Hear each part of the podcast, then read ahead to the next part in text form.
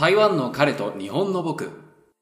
台湾在住日本人が日々の生活で感じたことを個人的な見解たっぷりでお届けするポッドキャストです。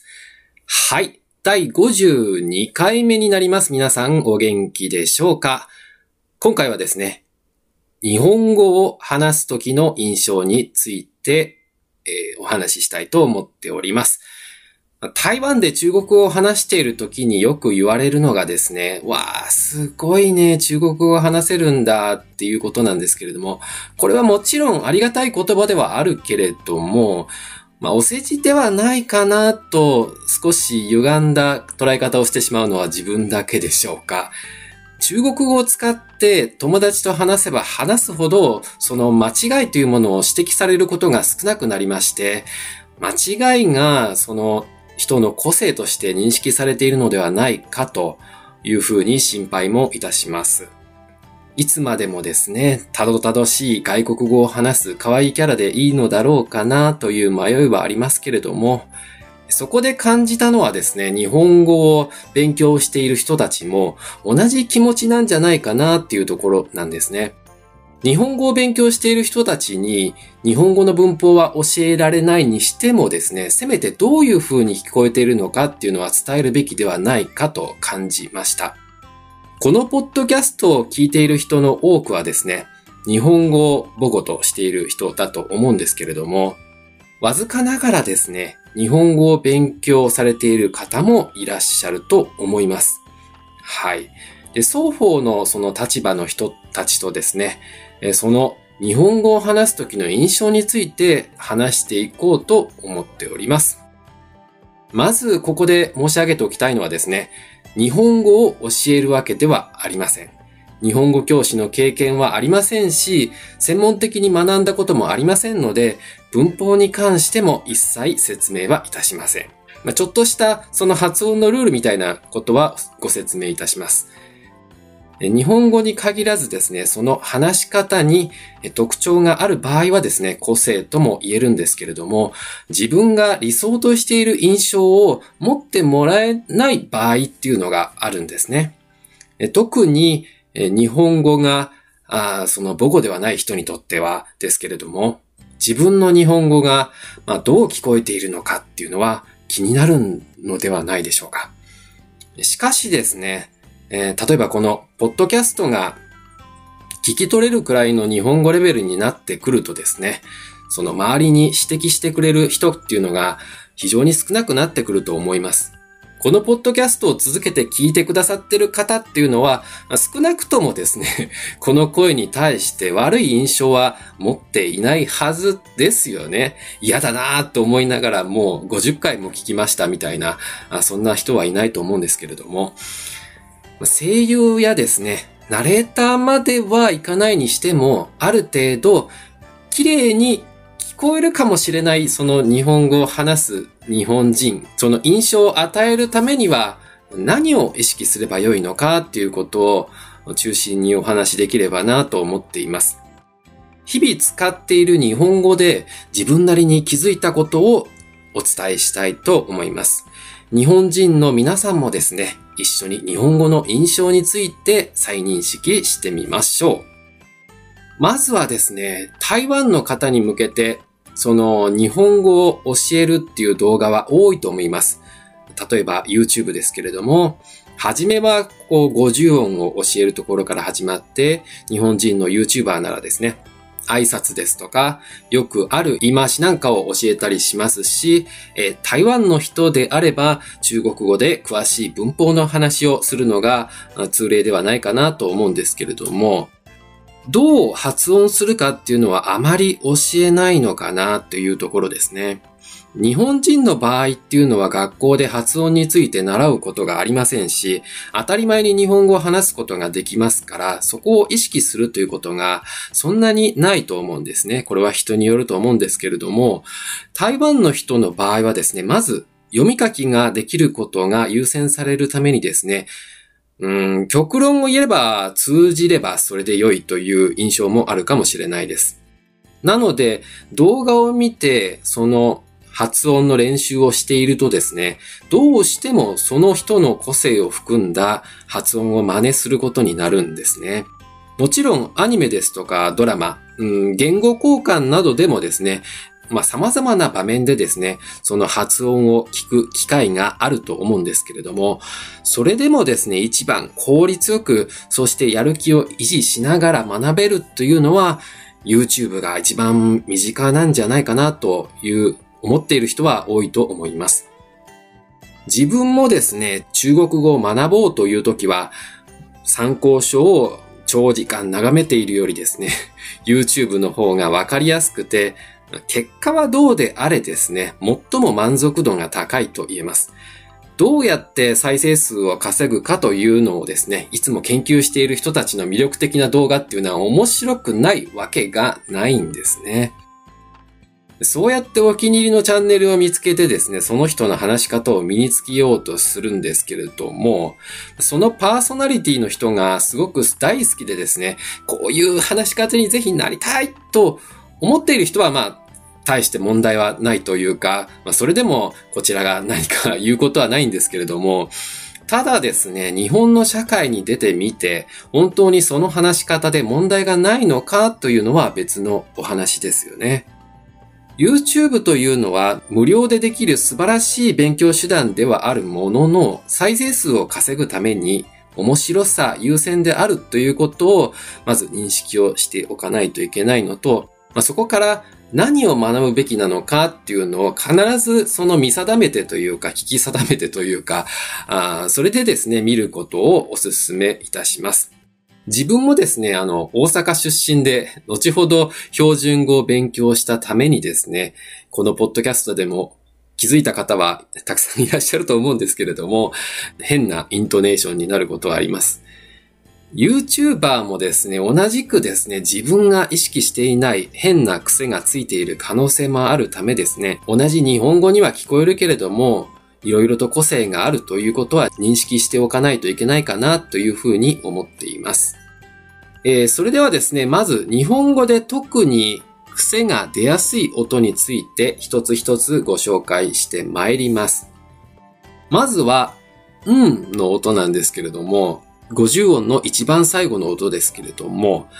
この音というのはですね、意外と特殊だと思うんです。個人的にですけれども。うん、単体ではですね、まあ存在しない単語が多いためにですね、どうしてもはっきりと聞こえないことが多いと思うんですね。まあ、例えばですけれども、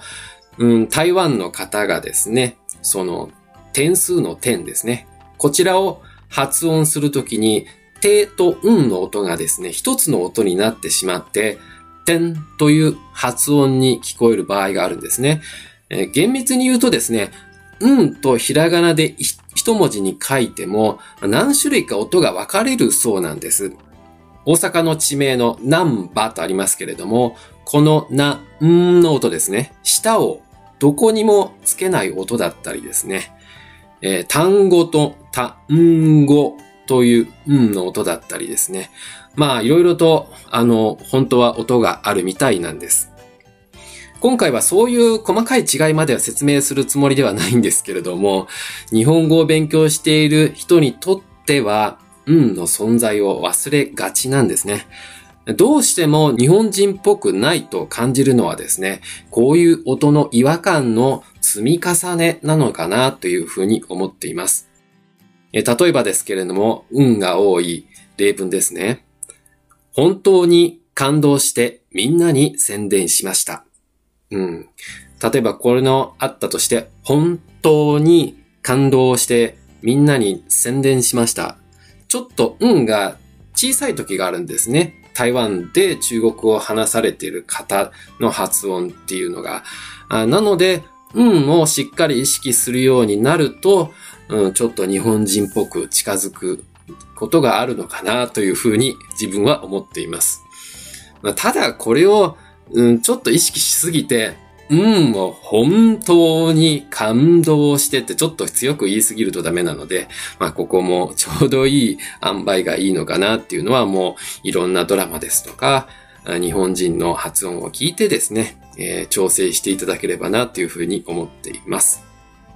次に紹介するのはちょっと難しい話なんですけれども、微濁音ですね。花、濁る音と書いて、えー、微濁音なんですけれども、日本人の方でも、うん、聞いたことあるっていうことはそんなに多くないかもしれません。うん、この音なんですけれども、極端に言うと、んが、みたいな音なんですね。鼻に抜ける音なんですけれども、文字で表記するときは、かーに丸をつけます。うん、これは、えっ、ー、と、発音の際に使うだけでですね、まあ、実際にその文法的にというか、日本語的に、えー、かに丸をつけたりはしません。はい。例えばですけれども、漫画やリンゴは、うんの後に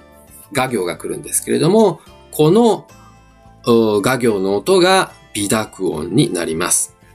えー、画行というのは、ガギグゲゴ。この音が微濁音になると、ガギグゲゴ。極端にちょっとなりますけれどもね、えー、こういう音になるのが微濁音と言います。え実はですね、大阪人っていうのはあんまり微濁音をそんなに使わないらしいんですね。なので得意じゃない人は多いです。はい。なので、まあ、あの、それはですね、日常的に、うん、なぜか大阪弁は使わないという言語みたいですね。なので逆にですね、大阪弁を表現するときっていうのは、その微濁音をなくして喋るとそれらしく聞こえます。はい。あの、漫画ではなくてですね、漫画とか、ちょっと強く聞こえるんですけれどもね。えそうやると大阪弁っぽくなるのかなと。ぜひとも大阪弁を真似してみたいという人はそういうとこから始めるのもいいかもしれないですけれども。で、一番気をつけたいのはですね、助詞のがですね。私がとか君がというがですね。これを意識するだけでもですね、かなり柔らかい印象の日本語になります。例文ですけれども、それが私の本です。と言いますね。これ例えば大阪弁で言うと、それがわ、それが私の本です。ってちょっとなると大阪弁っぽく聞こえるんですね。これ逆にちょっと微濁音入れて、えー、大阪弁のイントネーションで言うと、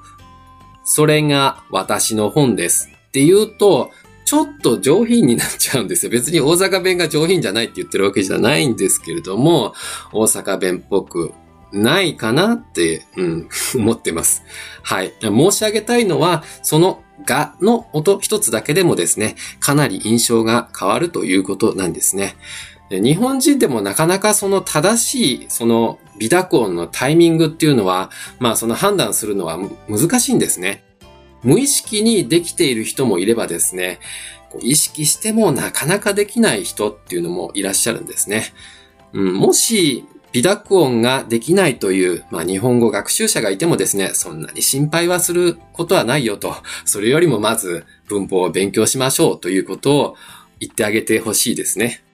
え次はですけれども、小さなつ。えこれはですね、即音と言います。うん、なかなかこの音、即音っていう名前がついてたんだって日本人も、うん、思う方いらっしゃるかもしれないですけれども、え、これはですね、日本語学習者にとって何が難しいのかっていうのが、うん、正直わかりにくいんですけれども、その小さなつというのはですね、音ではないから、それをどれくらいその間を開けたらいいのかっていうのが、あの、その、日本語を勉強されている方っていうのはわからないんですね。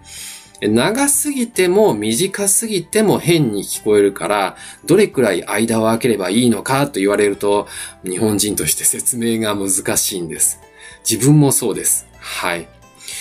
自分がまあちょうどいいなと思う間はですね、ちょうど文字1個分なんですね。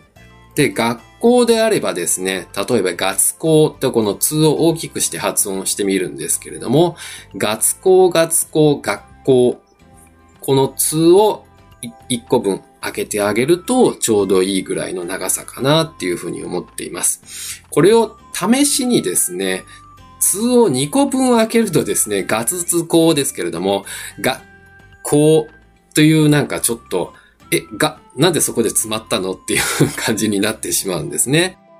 こういう風に、まあ、1個分なのか、1.5個分なのか、みたいなところを調整するといいのかな、という風に思います。こう、みたいな感じになると、その何個通が入ったのかっていうのがわからないし、そのなんか電波が悪くなった動画みたいになってしまいますのでね、えー、気をつけていただければなと思いますけれども、逆にその1文字よりですね、短くすると、小さな通が入っているように聞こえないんですね。まあ、例えばですけれども、思考と執行という、まあ、二つの単語がありますけれども、これが、まあ、通がすごくちっちゃくしすぎると、思考と思考みたいな感じになるので、あの、すごく、まあ、紛らわしくなるということですね。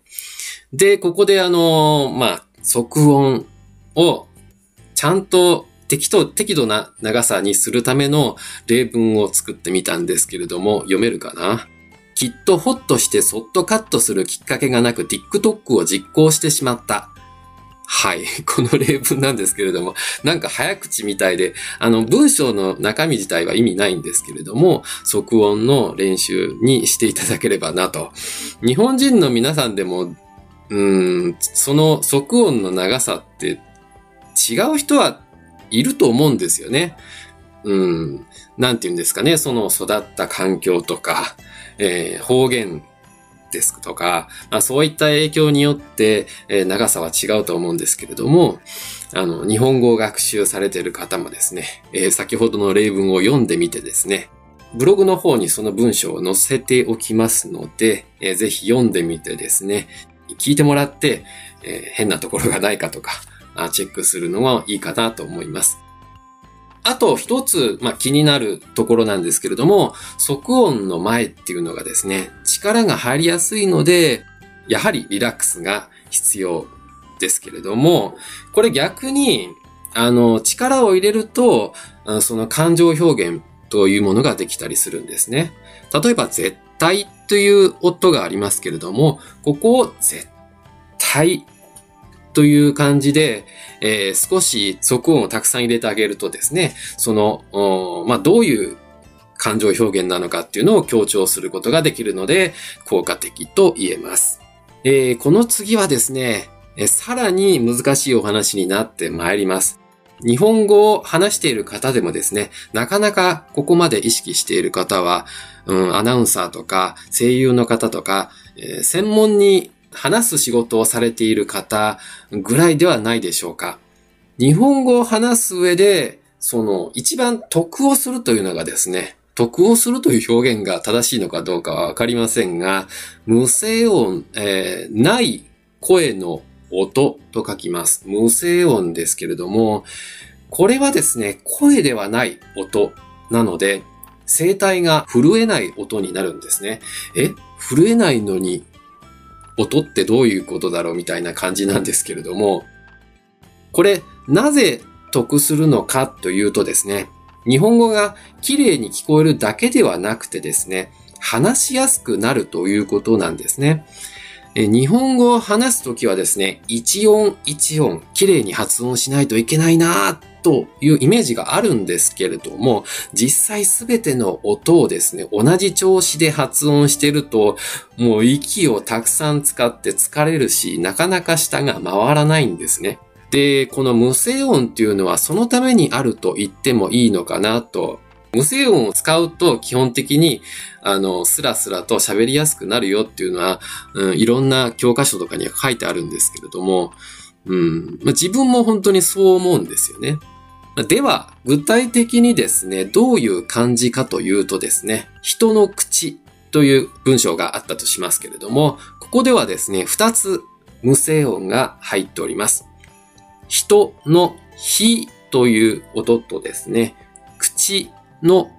くという音ですね。ひ、ひ、この人と口の初めの音がですね、これマイクで拾っているのかどうかちょっとわからないんですけれども、あの、無声音というんですね。これを無声音なしで発音するとですね、人の口というような音になるんですね。え聞いてもらうとちょっとなんか不自然だなとロボットみたいに人の口みたいになるんですけれども、まあ、日本人でもですね、この人の口っていうのが発音するのが結構難しいんですよ。ということは、不自然だということなんですね。はい。まあ、結構これ、ずっとこの人の口みたいな感じで喋ってると疲れますよね。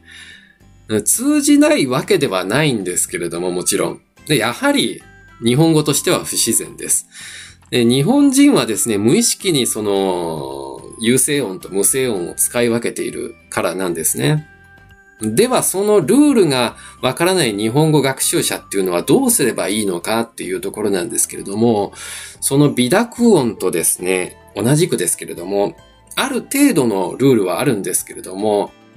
正しい音っていうのはですね、うん、ある程度専門に仕事されている方もですね、初めて見る単語だったりすると、アクセント辞典を見ないとわからないっていうことがあります。はい。NHK 出版のそのアクセント辞典っていうあれ、今、紙で買うと4000とか5000とかするかもしれないんですけれども、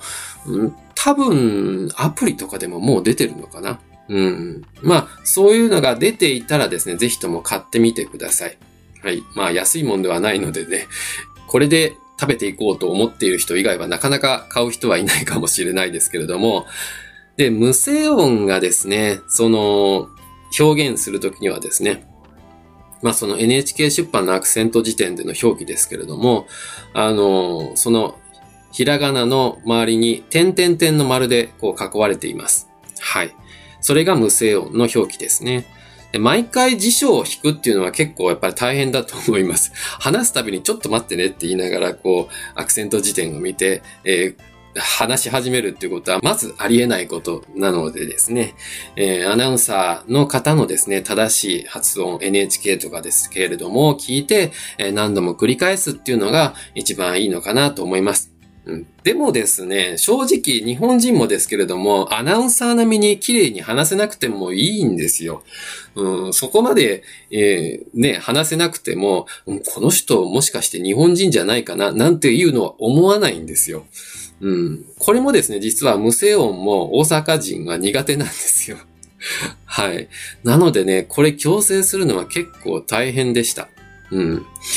えー、今でもうん、微妙に治ってない部分っていうのがあるかもしれないですけれども、はい。あなのでですね、大原則だけ覚えていると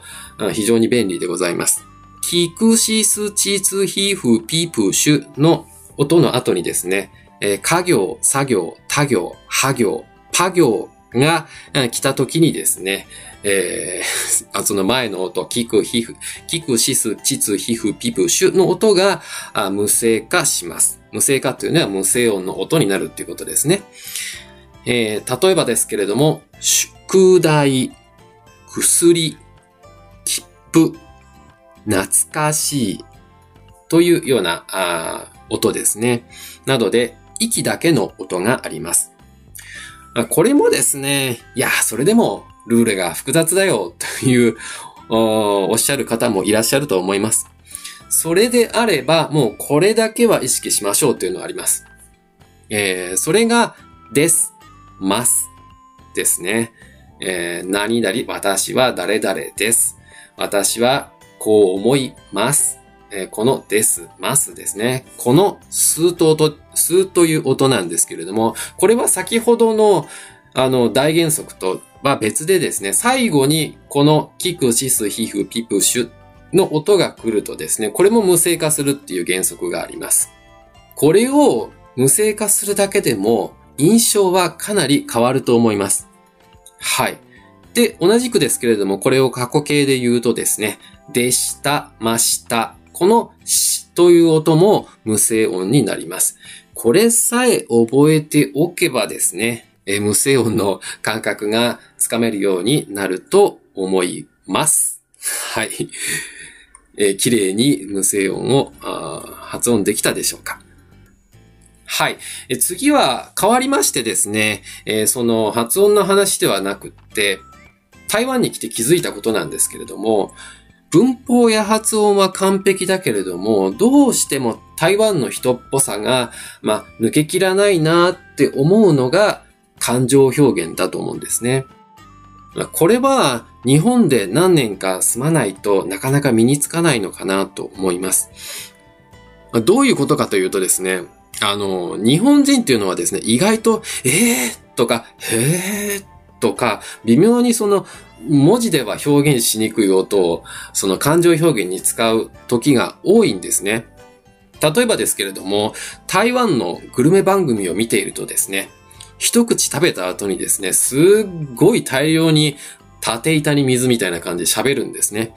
噛んだ瞬間、お出汁が口の中に溢れて徐々に肉の味がみたいな感じで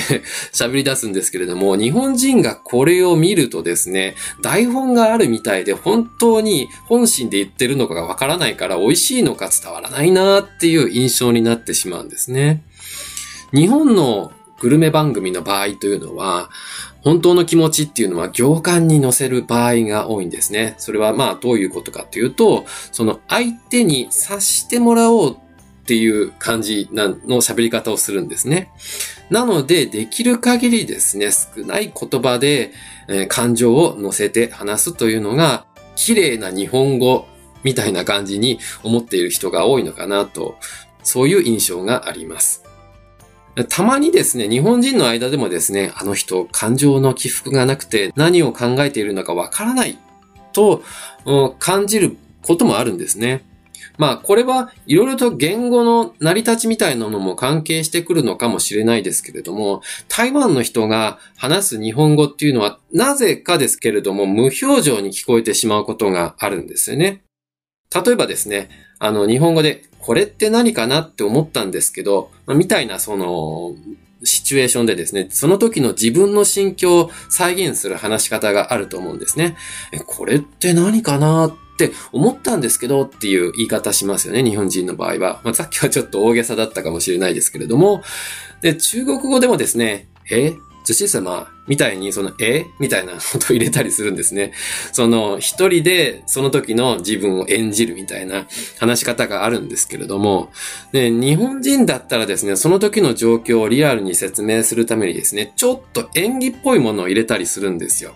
で、台湾の人の場合っていうのは、これを同じトーンで話したりするんですね。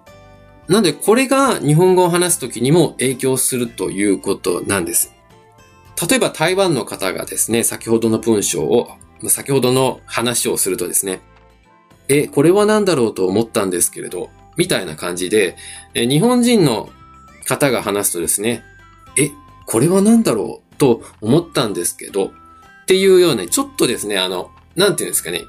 先ほどの、え、これは何だろうっていうのと、と思ったんですけどっていう、その二つの文をですね、ちょっと言い方を変えたりするんですよね。一人で人の、なんて言うんですかね、使い分けみたいな、二つの役を演じるみたいなことなんですけれども、その過去の自分の声と現在の自分の声がですね、その一緒に聞こえてしまうと臨場感が出ないんですよ。逆にですけれども、日本人が中国語を話すと、起伏がめちゃくちゃ激しくなるんですよ。うん、それでですね、あの、姿勢って、まあ、まあまあ、まあ、まあってありますけれども、まあ、それがですね、激しくなりすぎて、えどこが自分の地声かは迷子になっちゃうことって日本人ってあるんですよね。はい。あの、なんかこう、勢いづきすぎて、すごい姿勢の、まあって上がりすぎて、もう、あ、息が苦しいみたいなことになったり えー、するんですけれども、中国語を勉強したことがある日本人なら、まあ、分かっていただけるかもしれないです。はい。あの、特にですね、その学校とかであんまり習ったことがなくって、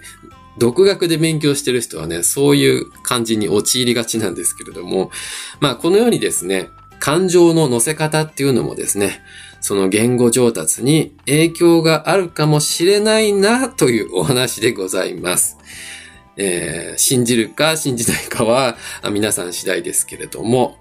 はい。え、というわけでですね、え、今回は文法や発音楽というような専門的な話ではなくてですね、台湾では高度な日本語を話す人が多いというこの状況の中でですね、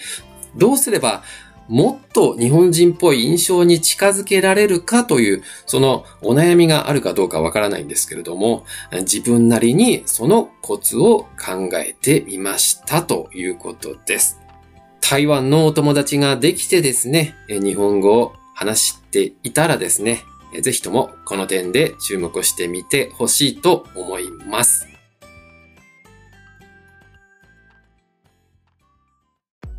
今回からマイクを変えてみたんですけれども、どんな感じに聞こえてるでしょうか？自分で聞いてみるとですね、ちょっと音がシャープすぎるような気もするんですけれども、まあ、これはこれでいいかなっていうふうに、え今回からちょっとこれでしばらく 行きたいと思っております。